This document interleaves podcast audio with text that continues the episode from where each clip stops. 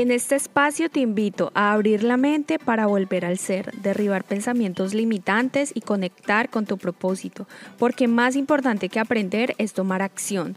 Esto es La Magia del Caos Podcast, conversaciones con Karen Day. Social media marketer, apasionada del crecimiento personal, emprendedora digital y consultora de marketing. Bienvenidos a este espacio de crecimiento.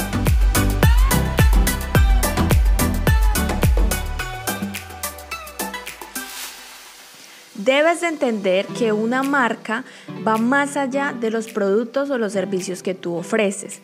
Una marca es lo que representas, aunque tengas tu logo, los productos, tu página web e incluso las campañas de marketing que realices, eso puede cambiar con el tiempo. Pero una cosa que siempre va a permanecer igual son los valores de tu marca. El proceso de definir los valores de tu marca no es algo que eventualmente vas a realizar en un día, sino que esto es un proceso que debes estar chequeando con el tiempo ¿Para qué hacemos esto?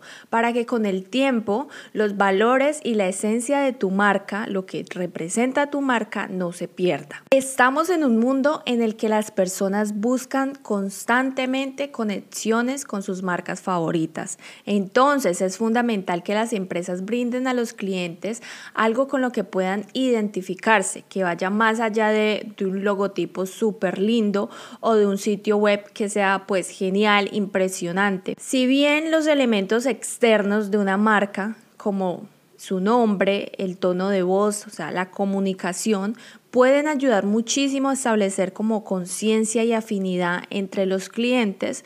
Son los valores de la marca los que nos brindan como un compromiso real, se genera un vínculo con nuestro cliente objetivo. Si tú quieres que tus valores como marca te ayuden a destacar del resto de negocios, del resto de competidores. Entonces tienes que empezar a pensar en dejar como los términos o los valores cliché que siempre usan las personas y empezar a pensar en valores que realmente tú sientas como esa pasión, que realmente te hagan diferenciarte del resto. Escogerlos porque son la esencia de tu marca, lo que realmente la representan. Segundo punto, hacer un análisis de la competencia. A mí me encanta esto porque miren, hace algún tiempo atrás me llegó un mensaje y veía que había mucha preocupación por este tema y me decían como que es que tengo miedo de la competencia, es que realmente no sé cómo diferenciarme. Y yo les decía, ¿por qué te tiene que dar miedo de la competencia? No debes tener miedo de la competencia porque te permite hacer un análisis, ver qué es lo que ellos están haciendo, ver qué espacios abiertos hay en ese mercado que ellos no están cubriendo para tú llegar y ¡pum! impactar con lo que tú vas a ofrecer mucho mejor que ellos. Tercer punto, debes representar algo.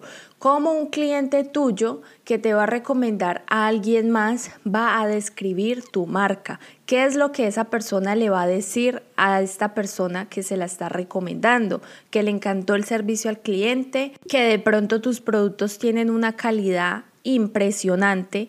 Piensa que es lo que va a representar tu marca, cómo tus clientes pueden hablar de ti con sus amigos o con alguien que ellos quieran recomendar tu marca. Pero ojo, es súper importante que no te olvides que si por ejemplo a tus clientes les encanta eh, la forma personalizada en la que tú ofreces tus servicios, no es quedarte ahí, sino siempre buscar maneras de innovar, ¿cierto? Vivimos en un mercado muy competitivo y las personas que sobresalen son las personas innovadoras. Bueno, en este caso hablando de marca, son las marcas innovadoras.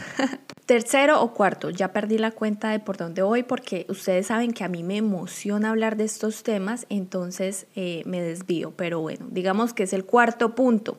Estar consistentes. Lo mencioné anteriormente, es súper importante tener tu logo lindo, tu página web diseñada súper bien, pero ¿qué es más importante que eso? La constancia.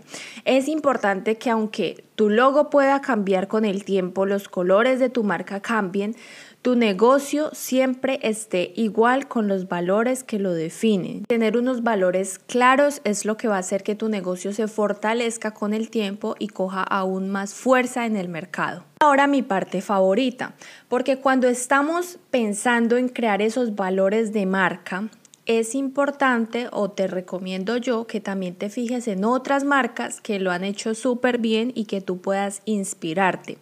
Por ejemplo, te voy a dar aquí dos ejemplos de dos marcas que son súper potentes, son reconocidas mundialmente porque han hecho un trabajo súper, súper importante en sus campañas. El primer ejemplo es la campaña Piensa diferente de Apple, donde su enfoque es crear lo mejor hacer los productos más creativos en el mercado mundialmente de la tecnología. Los valores de Apple es que se están enfocando en la calidad en vez de la cantidad. Hablemos de esta frase que describe a la marca Nike, Just Do It. Solo hazlo. Los valores que Nike quiere representar es que en sus ojos cualquier persona que tenga el cuerpo que sea es un atleta. En otras palabras, Nike quiere empoderar al éxito, motivando a los atletas y recordándoles que todos, no importa su estado físico, pues pueden alcanzar sus sueños, pueden alcanzar los goals, las metas que tengan. Teniendo claro todo lo que hemos hablado en este episodio, ahora es el turno tuyo para crear esos valores que van a representar a tu marca. Entonces, si te gustó este episodio, no olvides compartirlo en tus historias de Instagram y etiquetarme. Aparezco como arroba y por allá nos vemos. Eso me ayudará muchísimo a saber que te está gustando el contenido que publico aquí, que es de valor realmente para ti y que quieres que otras personas también puedan consumir este contenido para que todos crezcamos y seamos una comunidad más grande de emprendedores empoderados, jefes de su vida. Nos vemos en el próximo episodio. Si te gustó lo que escuchaste, recuerda que puedes seguirme en Instagram como arroba Karen Ramos para más contenido de valor.